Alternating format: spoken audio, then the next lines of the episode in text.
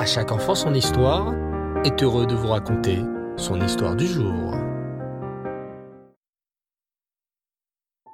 Bonjour cher enfant, tu vas bien? Baou Hachem. Chaque jour, tu as la gentillesse d'être avec nous et d'écouter une belle histoire avec toujours un enseignement pour ta vie.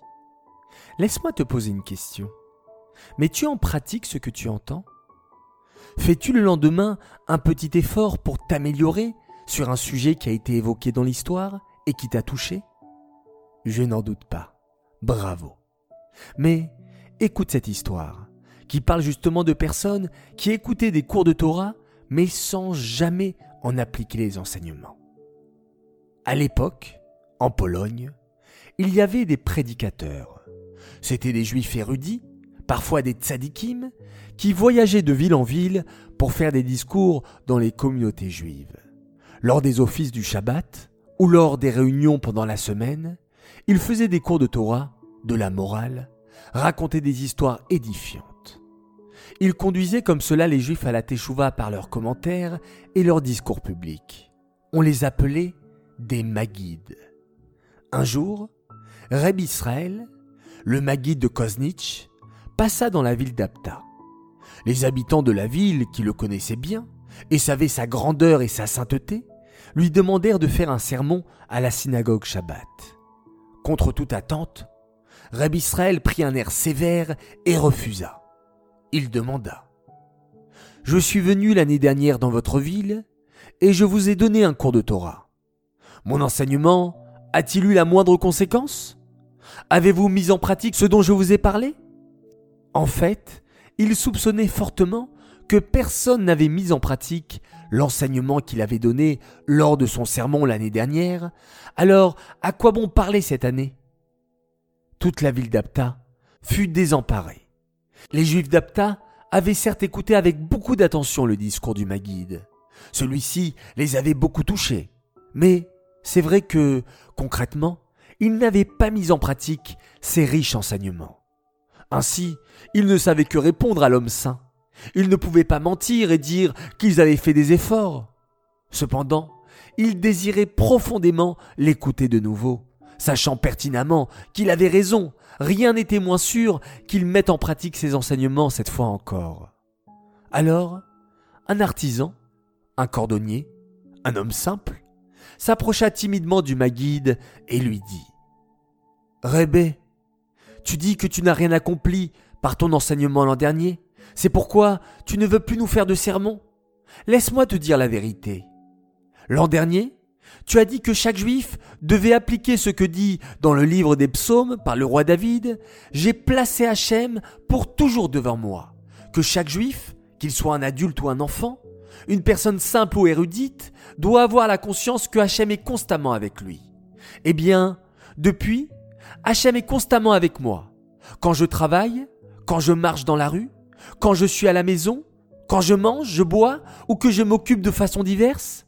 Le nom d'Hachem est constamment devant mes yeux comme un feu noir gravé sur un feu blanc et je suis envahi de crainte. J'ai peur de mal me conduire car je sais que Hachem me voit à chaque instant et qu'on ne peut rien lui cacher. Les paroles du petit cordonnier firent chaud au cœur au Maguide.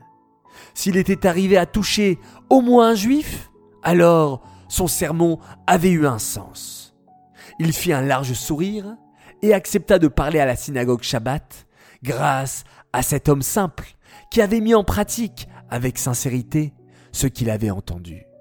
Shabbat, après la prière, Reb Israël fit donc son discours. Il raconta des histoires et de beaux enseignements de la Torah. Ces paroles touchèrent le cœur de nombreuses personnes qui s'étaient détournées de la juste voie et ils firent échouva.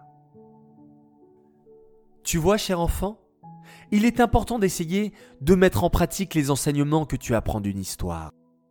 Grâce à la sincérité du petit cordonnier, le Maguide a fait son sermon et de nombreuses personnes ont fait échouva et se sont rapprochées de Hachem. Et puis, penses-tu toujours que Hachem est avec toi et observe avec bienveillance tout ce que tu fais? Si tu as cette conscience, cela te permettra d'éviter de faire plein de choses qui ne sont pas bonnes. Déjà, devant un policier, tu ne te permettrais jamais de mal parler ou de mal agir. Alors, à plus forte raison, si tu es conscient d'être devant Hachem, tu feras attention à bien te conduire. Le côté aussi positif est qu'il est constamment là pour t'écouter et t'aider. Voilà un bel enseignement qui, je l'espère, t'aidera à progresser et évoluer dans la vie. Cette histoire est dédicacée pour le mérite et pour le Mazaltov d'une fille extraordinaire. Elle a fêté ses 10 ans le 26 Shvat. Elle s'appelle Bella Sarah Rosenthal. Mazaltov de la part de toute ta famille qui t'aime énormément et est très fière de toi. J'aimerais faire mes trois coucous du soir. Premier coucou pour trois enfants merveilleux. Ethan, Tsemar et Ishaï El Haddad. Deuxième coucou pour une Chayamushka qui nous avait fait parvenir un message extraordinaire sur le prénom qu'elle porte avec fierté. Alors un coucou spécial pour toi, Chayamushka Elbaz. Et enfin, troisième coucou pour un petit garçon qui m'a demandé de lui faire un petit coucou. Alors le voilà, un coucou spécial pour toi, Gabriel Souliman, ainsi qu'à ton grand frère, Raphaël. Voilà, les enfants, je vous souhaite à tous de passer une excellente nuit. Reprenez une bonne et longue respiration. On va maintenant se préparer à dormir calmement et paisiblement, mais en faisant avant tout un magnifique, un extraordinaire Shema Israël. Laila Tov.